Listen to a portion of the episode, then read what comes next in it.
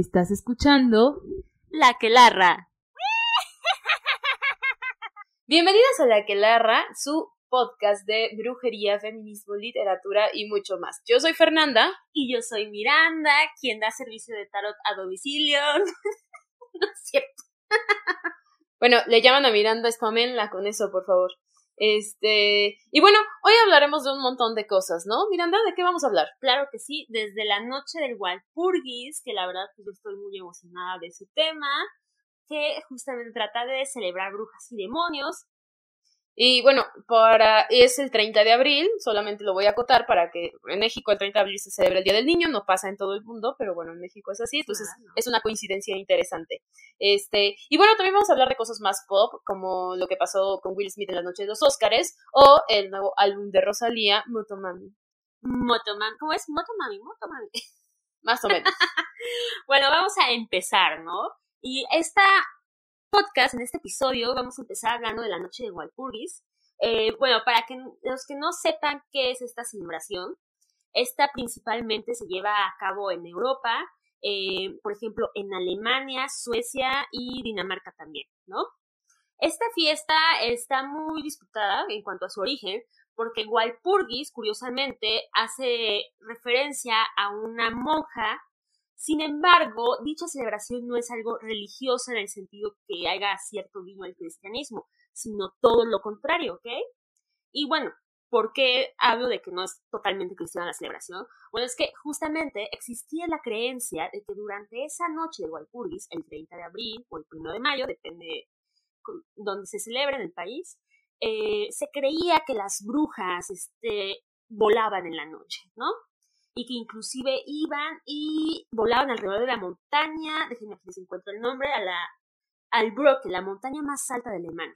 Pero bueno, esta celebración que actualmente es pagana y que inclusive hay como estos tours en Alemania que te llevan a montañas y unos neopaganos te, te acompañan en fogatas, eh, no era así, no era una celebración total de las brujas, al contrario, en un principio, cuando se originó eh, esta celebración, tenía justo el efecto contrario, que era espantar a las brujas y a los demonios. De ahí que durante la noche se, las hogueras no se creaban para hacer rituales, se alimentaban dichas hogueras porque se creía que el fuego espantaba a las brujas. Mm. Aunque eso no es todo, también ponían escobas con las, las cerdas del palo hacia enfrente, perdón, hacia arriba, para también como tener este efecto que tenían los crucifijos con los vampiros, ¿no? Imagínense, ¿no? Toda esta situación. Afortunadamente, ahora que ya todos saben a las brujas, bueno, entre comillas, obviamente. Bueno, que no. yo creo que en Europa ya ves que se ponen de moda las cosas que antes ellos blasfemaban y así, ¿no? Entonces, cosas que pasan en Europa. Justo, pero típico comportamiento europeo, ¿no? bueno, no sabe, si, si algún europeo sí, somos, somos especiales. No, sí, si algún europeo nos escucha, se los decimos directamente. A veces es como sentirse especiales y ya, también, pero los queremos de todas formas. Los amamos. Este, bueno, el caso es que, por ejemplo, en Suecia también se celebra la noche de Walpurgis y a diferencia de Alemania, eh, aquí algo bonito es que se celebra más como una celebración pagana, entonces hay mucho alcohol, hay mucha fiesta, hay reuniones, o sea, está bellísimo. Como algo, mm, no quiero decir así como tipo Midsummer, pero sí es un poco Midsummer, pero pues bueno, este, ay, no hemos hablado de esa película aquí, ¿verdad? No, próximamente hablaremos de esa película. Oye, y ahora que mencionas como el fuego y la quema, me recuerda lo que hacemos en México, que bueno, que creo que se hace en otros países también, de la quema de Judas. ¿Hay alguna relación con eso? Pues mira, qué bueno que lo mencionas. Eh, de hecho, pues la, esta celebración del tema de Judas es una tradición que nos trajeron los españoles durante mm. la conquista. Obviamente nosotros la desarrollamos más en el sentido de que le pusimos lo propio hasta apropiarnos de esta celebración. Pero pues de hecho sí tiene que ver y a tal grado que yo me atrevería a decir que también estas quemas de Judas provienen de algún este, ¿cómo explicarlo? Tiene un origen pagano, ¿no? Me atrevería a decirlo, Fernanda. Sí, como la mayoría de nuestras tradiciones este, religiosas, sobre todo asociadas al catolicismo. Este, bueno, súper interesante. Y pero Miranda, pasemos a otro tema que, que está, bueno, que estuvo muy en boga en los últimos días. Will Smith en los Oscars haciendo el show de los shows. ¿Qué piensas? Oh, pues no sabría decir. Bueno, sí tengo muchas cosas que decir. Este. Bueno, demos un poquito de contexto, aunque no, no creo que sea necesario, pero. Si vivieron, si viven en la luna, les vamos a contar. No, hay gente, hay gente que tampoco le interesan los Oscars y es perfectamente, yo los entiendo. Pero, este, pero yo creo que sí fue muy sonado incluso para quienes no, no ven los Oscars, ¿no? Justo lo que dices. Entonces, bueno, Will Smith se para y le da un bofetadón a Chris Rock, ¿no? Después de que hace una broma en relación a su esposa. Que este, sufre alopecia. Que sufre alopecia y de la que ha hablado abiertamente. Eh, y luego vino una oleada, que también me gustaría comentarlo, de comentarios en relación a todo lo que pasó. Y por un lado estaban quienes decían que este que bueno, que él era mucho hombre para ella, ¿no? Por este asunto de que también hubo una infidelidad de la que también hablaron abiertamente. Este, y hubo quien decía que Will Smith era un macho de lo peor, ¿no? Debería defender a su mujer. Y bueno, Miranda, ¿tú qué opinas? Ay, pues este, ¿cómo explicarlo? Me estás dando mi mero mole porque a mí me encanta hablar de esas cosas. ¿De los eh, cachetadones? pues al final de cuentas fue una situación que dio mucho de qué hablar. A mí lo que me sorprendió, este, más allá de decir si estuvo bien o mal lo que hizo Will Smith, porque mm. pues no hay que ponerle un juicio, juicio moral a todo, ¿no? Sobre todo a cosas que nosotros no experimentamos, ¿no? Y que no nos afectan directamente. Y más porque él ya se disculpó, ¿no? O sea, pues ya, pero lo que yo quiero decir es que me impresionó cómo toda la gente de internet, toda persona que tenía su infinitum viable, lo utilizó para pues empezar a comentar y además hasta le hicieron análisis psicológico y luego empezaron a decir que no, es que es como su padre era violento, él también es violento. Y luego como que algo que me impresionó también mucho es que muchas, sobre todo mujeres, comenzaron a, a decir que pues era, tenía masculinidad tóxica, ¿no? En este sentido de que pues fue terrible y que todo lo solucionas con violencia y que eso está mal. Y, y vaya, o sea, me llama la atención cómo es que muchos se centraron en esta como situación desde un sesgo de que, o desde una perspectiva de que no es un hombre violento, hay que castigarlo, a tal grado que hasta la academia, creo que dos días después, ni siquiera dos días, un día después, pues salió con una sanción de que ya en diez años, al parecer, diez años, ya no va a poder asistir a las celebraciones de los Óscares.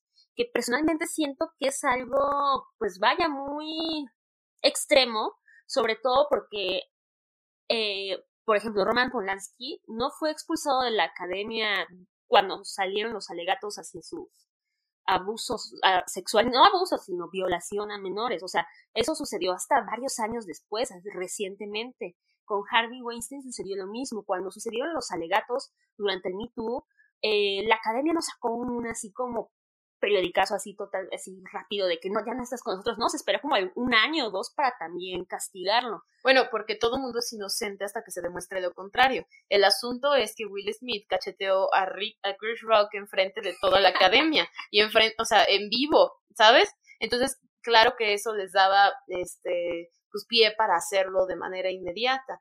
Eh, y yo creo que eso es en realidad lo que pasó. No sé si es o no un asunto extremo. Eh, me parece que también es cuestionable si estamos hablando de un macho que cree que puede salir a defender a su muchacha o no.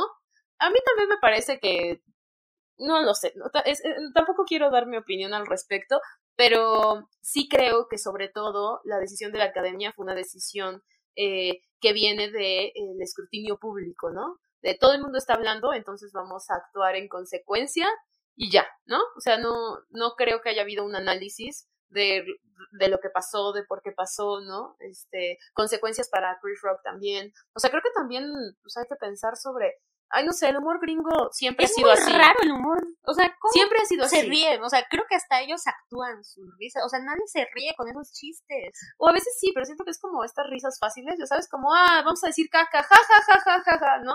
O sea, como este tipo de humor en el que usas a las otras personas para burlarte, pues me parece un humor súper burdo, ¿no? Porque puedes burlarte de ti. Y eso es muy distinto. Em, no lo sé, pero también es, o sea, también cuánto, hasta dónde sí y hasta dónde no que puedo decir, ¿no? Porque la comedia también es un lugar de libertad de expresión. Entonces, ay, pues qué chismesazo, ¿no? Un chismesazo gigante. Ya sé. Pero bueno, podríamos seguir hablando y hablando sobre este tema.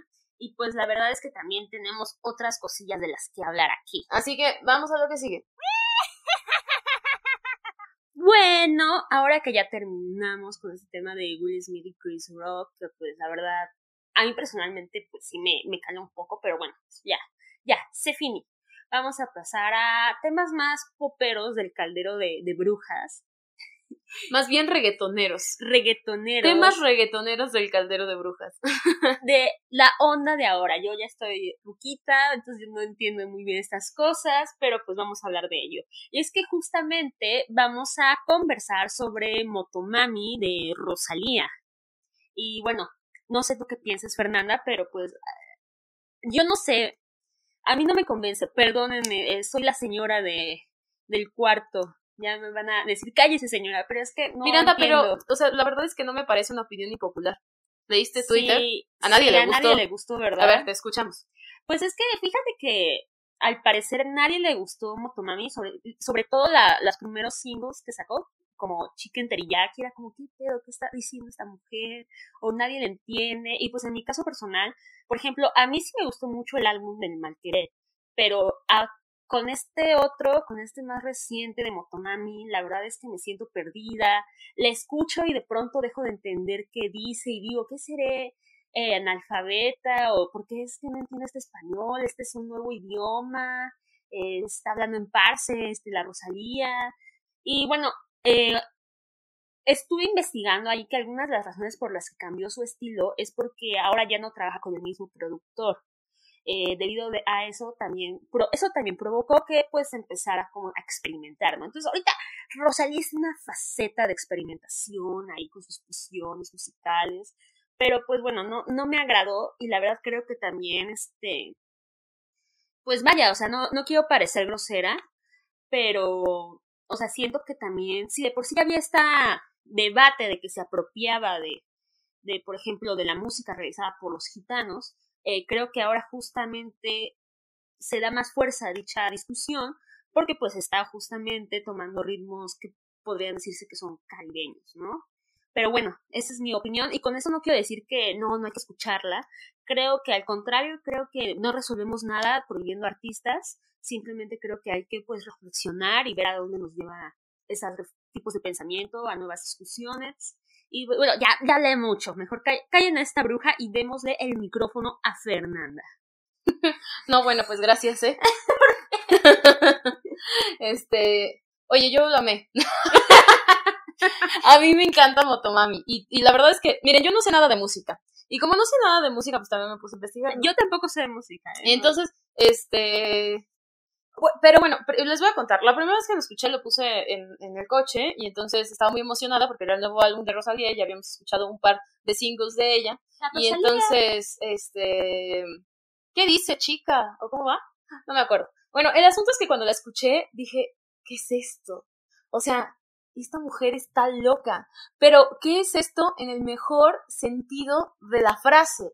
Fue como, esto rompe todo, porque aparte es un reggaetón que no es reggaetón, pero es una, es una bola de experimentación, es un álbum súper experimental que es cero asequible a los intelectuales experimentales. Entonces, a mí lo que me parece es que este álbum es un himno, ay, y perdónenme, ¿eh? perdón que lo diga de esta manera, pero un himno a que las mujeres podemos hacer lo que se nos da la regalada gana y que no tenemos que ser porque somos talentosas, bellas y preciosas, siempre hacer como, ya sabes, voy a hacer algo súper profundo y súper interesante para que lo comenten, ¿no? O la melodía de pop que ya todos O, la melodía que ya conocen, o quiero que vean cómo muevo las nalgas y las chichis y ya, ¿no? Y eso está increíble. Entonces, lo que hace Rosalía es burlarse de todos ustedes y de todas nosotras y de todo el mundo. Eso es lo que me parece. Pero burlarse en mejor sentido y contarnos miren qué feliz estoy. Como un demiurgo ibérico. Entonces, está, está de novia con Raúl Alejandro, este regatonero que ya todos sabemos, ¿no? Todos estamos enterados de ese chisme. Bueno, no sé si estemos enterados, pero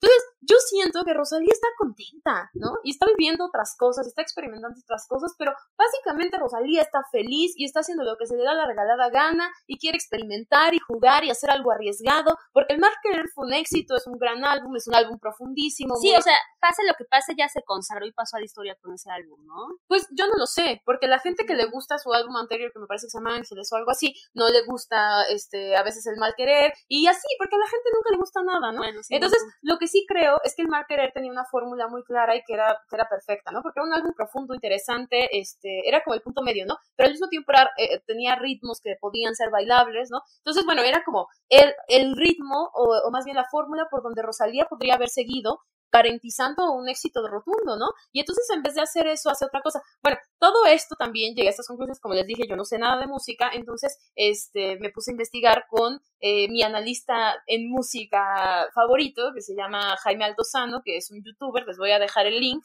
Y entonces Jaime Altozano hizo un video que se hizo viral cuando el mal querer, en el que lo analizaba, y luego, eh, ahora con Motomami, entrevista a Rosalía y entonces hace un análisis también del álbum y un poco de las cosas que cuenta y de las que cuenta Rosalía fue como, también quería, quería un poco de humor, ¿sabes? O sea, dice, yo también quería divertirme y digo, ¿por qué no? ¿No? O sea, eh, y bueno, lo que entiendo es que estamos ante un reggaetón minimalista.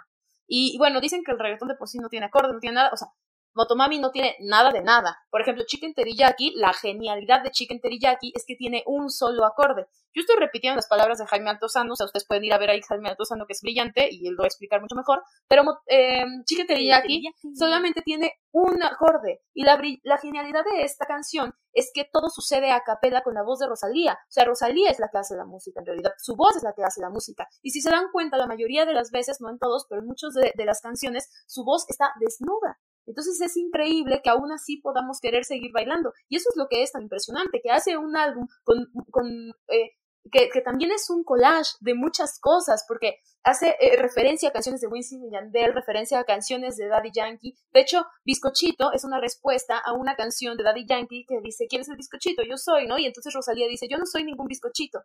Y luego tiene otra rola en la que habla también de su abuela, y que habla también de todo lo que está viviendo. Hay otra maravillosa, y y si la escuchamos con atención, porque no es que, hay que, no es que vayamos a entender las letras, yo estoy completamente de acuerdo, Rosalía habla muy raro en todas las letras, pero eh, funcionan musicalmente, o sea, yo sí, a mí sí me dan ganas de bailar y al mismo tiempo sigo, qué cosa tan extraña, eh, me parece que quiero seguir sabiendo más y aún así hay una cosa muy personal, ¿no? Y lo que ella decía en esta entrevista es, eh, todo mis otros trabajos yo me sentía como una conductora de historias, ¿no? Como queriendo explicar algo, dice, pero en este álbum me siento por primera vez yo, completamente yo, ¿no? Como haciendo lo que quiero hacer porque lo quiero hacer, como quitándole solemnidad a todas estas cosas, ¿no? O sea, siento que es un escupitajo a los intelectuales y no sabes qué gusto me da eso, porque estas cosas las vemos en la literatura con una yo creo que la música también, pero no con el reggaetón. O sea, y, lo dice Jaime Altozano, dice, entonces, bueno, podemos hacer experimentos de lo que quieras y todo está bien y es muy interesante, pero no experimentemos con reggaetón, porque pues eso, eso está como feo, ¿no?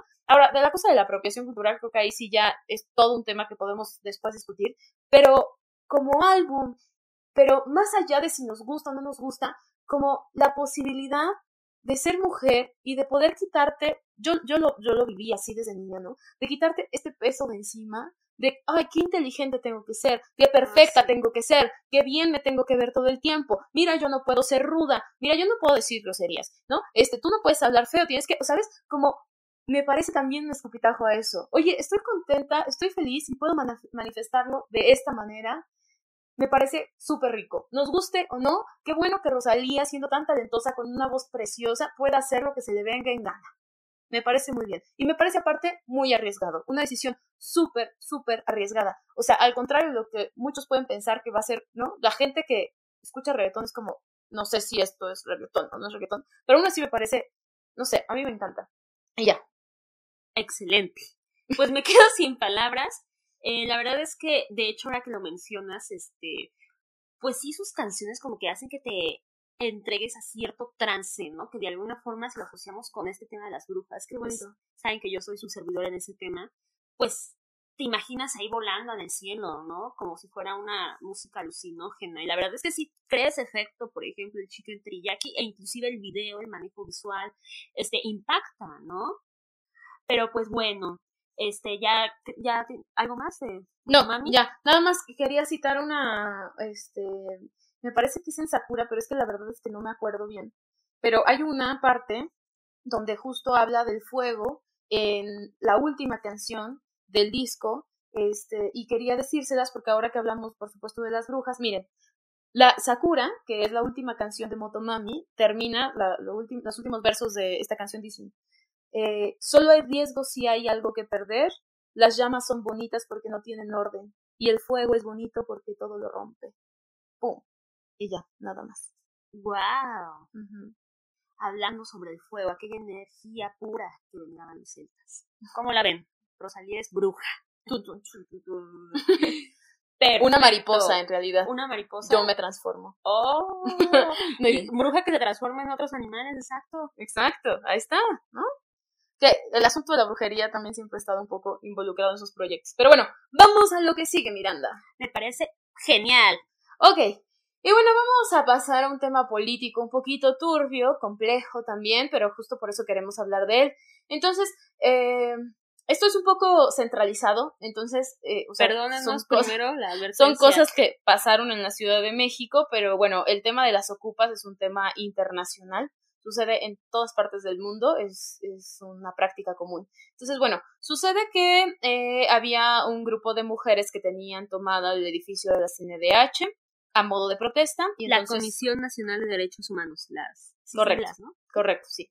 Y entonces sucedió que este, vandalizaron el coche de la madre de una de las chicas que estaba ahí, ¿no? Y entonces, eh, por las encapuchadas que vivían en la CNDH. Pero, no era su, este, no era la madre, o sea, era como que una persona ajena a toda la situación. Eh, iban manejando ahí por la calle y ah. llegaron las chavas, algunas de las mm. chicas de la CUPA y le pidieron este si le podían dar dinero para la causa ella dijo que no traía y entonces como que no se sabe muy bien qué sucedió después. Eh, la maestra contó su versión, ah, porque ah, es maestra, maestra contó su versión, dijo que se enojaron y empezaron a golpear el coche y las de la culpa cuentan que más bien fue un acto de defensa porque ella había intentado como que atropellar a una de ellas o a un inclusive menor de edad. Pero ahí es cuando ya todo se vuelve un poco confuso. El caso es que pues se salvó un video, se registró un video donde justamente se ven estas integrantes de la Ocupa, este, rompiendo y vandalizando el coche cuando la maestra aún está dentro de este, y después observas cómo se sale y empieza a pedir ayuda. O sea, es como un video así fuerte en cuestión. Y vaya, lo que nos hace como que ruido, eh, a, tanto a Fernanda y a mí, es que pues han salido muchas pues discusiones en torno a este tema. No sé si a ti te gustaría opinar algo sobre ello. No, vas, Sí, bueno, eh, a raíz de esto, pues obviamente cuando salió el video, la, el gobierno de la Ciudad de México tomó manos en el asunto, a tal grado que pues ya se llevó a, a, las supuestamente creadoras de esta situación violenta, ¿no? Entonces la sacaron de la CUPA, la CUPA ya, ya se volvió otra vez de la ciudad, del gobierno, este, encontraron muchas cosas adentro, y se hizo un buen noticias en torno a este tema, inclusive empezó a decir que había este un altar a la Santa Muerte, que si está o no, pues no está mal, pero pues la gente lo empezó a tomar como algo de morbo, ¿no? El caso ante esto es que pues también empezaron a salir varias denuncias en torno a las integrantes de la CUPA, específicamente a estas mujeres que vandalizaron el coche. Y algo que a mí justamente, y por eso quería hablarlo en el podcast, que me llamó la atención y me preocupó personalmente, es que pues había integrantes del movimiento que decían, no, es que no las podemos juzgar, porque en este momento si hacemos esto, el movimiento se va a caer, este, las vamos a dejar este, desprotegidas, y etcétera, etcétera. Y bueno, pues bueno, como ya observarán mi actitud en cuanto a hablando del tema, eh, yo creo que justamente es lo contrario. Creo que sí hay que cuestionar ciertas prácticas y con esto no quiero decir que hay que ser capacitistas en el sentido de que, ay, qué bueno que yo les cayó la policía, etcétera. No, no, no. Eh, simplemente creo que hay que observar que a veces, pues también una que es integrante del movimiento feminista, pues a veces puede caer en prácticas, pues cuestionables, ¿no? Eh, por ejemplo, yo le contaba a Fernanda cuando pasó todo esto que yo una vez fui a cubrir una marcha eh, feminista el 8 de marzo y justamente eh, cuando pasé cerca del bloque negro salió una chica y me, pues me empujó, ¿no?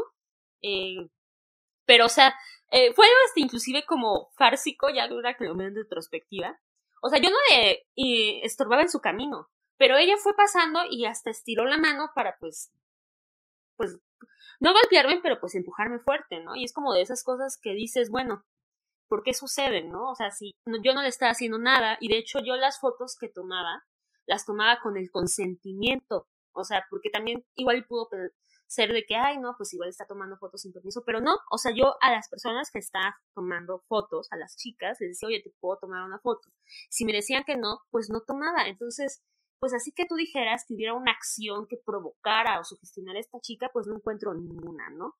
Entonces, de ahí que creo que sí, pues cuando encontramos situaciones así dudables, sí creo que hay que cuestionarlas, porque no hay que practicar este las dinámicas que ciertos movimientos políticos institucionalizados hacen, ¿no? Como de no, no, no vamos a criticar a estas personas en este momento. Y además como si la lucha fuera a acabarse solo por simplemente hablar de estos temas, ¿no? Pero bueno, creo que ya me extendí de más. Eh, ¿Qué dices tú? Pues fíjate que me hiciste recordar eh, un documental que vi sobre la Universidad de Artes en Cuba después de eh, la Revolución Cubana, del triunfo de la Revolución Cubana, que se llama, eh, espérame, por aquí lo tenía, Espacios Inacabados, me parece, se llama, ah, se llama Cine y Arquitectura, Espacios Inacabados, y es un documental que habla sobre las ruinas y demás. Pero bueno, lo que yo pensaba es eh, que todo movimiento social, eh, cuando se empieza a institucionalizar de alguna manera, y cuando digo institucionalizar no me refiero necesariamente a una institución eh, gubernamental, este, más bien pienso en espacios organizados independientes, no importa cuál sea este, pero los espacios organizados, como espacios... Dinámicas verticales. termina habiendo dinámicas sociales, ¿no? Y en ese sentido, eh, pues sí hay una verticalidad. Y por ejemplo, aquí había una cosa también con el dinero, ¿no? Ah, sí. Entonces también, quien tiene el dinero tiene también ahí cierto poder, ¿no? Y tiene una ventaja sobre las otras personas. Entonces no importa qué tan todos estemos en teoría con la misma ideología, ¿no? O en el mismo lugar. Claro, es que esas cosas lo pervierten, porque aparte, eh, porque es inevitable, porque siempre en cualquier tipo de movimiento, siempre hay eh, complejidad de personalidades. Y lo que, y bueno, te hablaba de, de la revolución cubana, porque lo que sucede es que con el triunfo de la revolución en Cuba, pues había una euforia, ¿no? Este, del triunfo, o sea, como una necesidad de fiesta, de celebrar, ¿no? Y una de esas cosas era hacer esta universidad.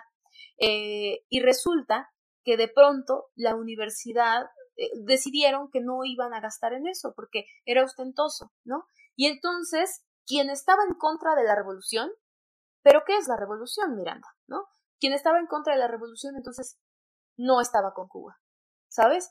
Y entonces es muy triste, pero pasa, siempre pasa. Y por eso es que hay que cuestionarlos y que tienes razón y que siempre hay que preguntarnos, bueno, ahora hacia dónde, ¿no? Porque es inevitable, porque cuando hablamos de revolución, cuando hablamos de feminismo, pues hablamos de feminismos y hablamos de revoluciones, ¿no? O sea, eh, y si no estás en la correcta, hay una correcta, ¿no? Y parece que de pronto lo que sucedió o lo que sucede en cualquier tipo de movimiento es que hay gente que empieza a creer que tiene la verdad.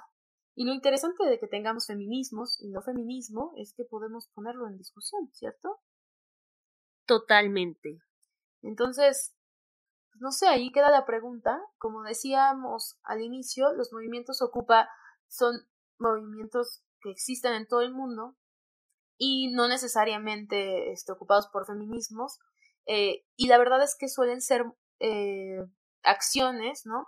que tienen buena repercusión en la sociedad porque cobijan a gente que no podría tener este acceso a una casa o a un espacio o a un espacio donde expresarse de otra manera, ¿no? Hay cosas que se han hecho con edificios ocupa, como por ejemplo, este, gente que pone sus propios, eh, o sea, si vende algo, entonces ahí lo ocupan para eso, es un espacio libre, es un espacio comunitario, ¿no? Creo que la utopía del Ocupa es muy interesante, pero pues cuando hay dinero de por medio, pues, siempre es complejo, no sé. Sí, creo que es un tema que justamente como estábamos hablando al principio también con Rosalía, es que sí, tenemos que abrir los espacios de discusión y conversar sobre esto, no, no callarlo como como si estuviéramos, no sé, haciendo algo prohibido, ¿no? O sea, al contrario, hablarlo, enunciarlo para pues resolverlo. Y mira, no para resolverlo, creo yo, sino para encontrar preguntas, para encontrar otras preguntas, ¿no? Pero creo que el, el momento en el que perdemos es cuando creemos que sabemos que tenemos la respuesta, que sabemos que es correcto. Este, y no hablo de subjetivizar cosas serias y terribles, ¿no? O sea, no, no todo es subjetivo, pero sí de seguir con la pregunta abierta. Eso me parece muy importante. Y bueno, ya casi llegamos al final del programa, este, pero es tu cumpleaños, Miranda, o más bien, va a ser tu cumpleaños. Va a ser mi cumpleaños. Los que nos siguen o las que nos siguen desde relativamente poco tiempo, tal vez no lo sepan, pero yo cumplo años el 27 de abril. Tauro. Soy Tauro y se le nota. Este mes voy a cumplir 29. Ah, pues cerca de los 30, que la verdad pues también ese es otro tema. Este, no quiero dejar todavía mis 20, aunque pues, pues bueno, esto es complicado, ¿no? Pero vaya, o sea, creo que más allá de todo, creo que ya se las pases conmigo misma. Y la verdad quiero disfrutar. Estoy en un momento en la vida en el que yo ya solo quiero disfrutar, estar tranquila, como buena Tauro. Y pues justamente, ¿por qué no hablamos de los Tauro? Muy bien, vamos a eso. Y bueno, ahora sí estamos listas para los horóscopos. Vamos a hablar de las Tauro, de las brujas Tauro. Y bueno, como saben, eh, Tauro nace entre el 21 de abril y el 20 de mayo. Ahora sí lo dije bien. Es que acabamos de borrar una grabación en la que lo dije todo muy mal. Y entonces, eh, quiero que hagamos un juego, Miranda. ¿Estás de acuerdo? Ya que eres Tauro. Ok, está bien. Entonces, bueno, voy a decir características cliché de los Tauro y tú me vas a decir si crees que tienen razón o crees que no tienen razón. Y puedes como desarrollar. Okay. Y quiero que pienses no solo en ti, sino también en las personas Tauro que conoces. El arquetipo de la persona Tauro. Ajá, pero piensa en otras personas Tauro que conoces y me dices si crees que sí o crees que no. Entonces, la primera es la, eh, este, ¿cómo se llama? Como el nacimiento de todos los memes de los Tauro. Flojos. No, no, no somos flojos. Lo que sí podría eh, ahondar en ese ámbito es que sí nos gusta mucho dormir. Pero tener problemas de sueño no es lo mismo que ser flojo. O sea, yo inclusive tomo este pastillas para dormir, pero no, no son automedicadas, ¿eh? O sea, sí me las del doctor. Pero justamente para ayudarme en mis ciclos. O sea, porque sí tengo problema de insomnio, que a veces me duermo hasta las 3 de la mañana y luego me... O sea, es horrible. Pero creo que es eso, los tauros no somos flojos, tenemos este problemas de ciclos del sueño con las facetas REM, ¿sí? Entonces no se metan con O sea, eso tiene que ver con ser tauro. Sí, tiene que ver con ser tauro. es la tierra, el elemento tierra es esas cosas. te, deja, te deja demasiado en la tierra, ¿no? Como que la gravedad está más pesada para los tauros que para el resto, entonces levantarse de la cama les cuesta trabajo. Sí, sí, no somos del mundo de los sueños, como elementos de agua o, o de aire, no, no, no, no. nosotros ahí Ok, bueno, la siguiente. Materialistas, en sentido positivo y negativo también. Pues, ¿cuál sería el sentido positivo de ser materialista? Bueno, más bien su conexión con el mundo material, ¿no? Como su conexión también con las cosas que se pueden sentir, que se pueden vibrar. Sí, somos. Nos encanta la comida. Eh, tal vez no todos seamos buenos cocineros, pero lo ambicionamos. Y sin duda alguna, si eres Tauro, no me dejarás mentir en que tú, si buscas una relación seria, vas a buscar que te cocinen. O sea, a mí no me cocina, pero de hecho es una un punto en contra de mi, de mi Merlin. Y que yo tengo esta fantasía de un Alexander Sasgar así con su bata y cocinándome algo delicioso. O sea, creo que es la fantasía, fantasía de toda taurina. Este, corrígeme si estoy en lo contrario, pero sí somos muy materialistas en ese aspecto. También el dinero, o sea, yo soy muy ansiosa con el dinero, a veces hasta lo, lo guardo y vaya, o sea, hasta soy coda. Creo que eso también, ¿no? Los tauros también somos un poco codos con el dinero. Y pues no sé por qué estoy relacionado, o sea, nunca he visto a un, a un toro siendo agaro, pero pues algo tiene que haber ahí, ¿no? Ok, la siguiente, conservadores. Que ahí yo pondría, o sea, conservadores slash quizá rutinarios o estables, quizá, más bien. Como que, sí, sí, ya, o sea, no conservadores en cuanto a ideología, ¿no? Lo que quiero decir es que son más como cerrados a nuevas experiencias. eh, pues sí, en ese aspecto yo sí me identifico mucho, lo he visto mucho justamente que lo asocian a mi signo solar, Tauro, que sí nos cuesta a los Tauro, o al menos al Tauro ideal, este, exponerse a nuevas experiencias, nuevos sabores, nuevas comidas, eh, vaya, yo diría que sí, inclusive creo que los tauros somos muy proclives. Hay un desorden que aprendí hoy, eh, desorden alimenticio en el que solo comes un tipo de comida. Mm. Y creo que eso es muy de tauro. o sea, si tienes ese desorden alimenticio, probablemente tengas algún tauro en algún planeta. ándale, ándale. o en, tu, en el multiverso fuiste tauro. Puede ser, puede ser. sí, o sea, creo que sí nos causa mucho el, el cambio, nos da mucho miedo el cambio. Ya. Ahí te va, la última pragmáticos, o sea, como, o evitar conflictos. ¿Son así? Pero ¿cómo? O sea, que los tauros no les gustan los conflictos. Que prefieren evitarlos cuando se enojan, tú sabemos qué pasa con el toro, ¿no? Eso también lo sabemos, pero en general son personas que van con calma, pero si haces enojar al toro, el toro es imparable. Pues fíjate que eso es curioso que lo menciones, porque yo cuando investigo sobre Tauro y sus características, me he encontrado una, un fenómeno interesante, porque hay quienes justamente dicen que no le gusta el conflicto, pero hay otros que lo comparan con la irascibilidad de Aries. Entonces ahí yo estoy confundida.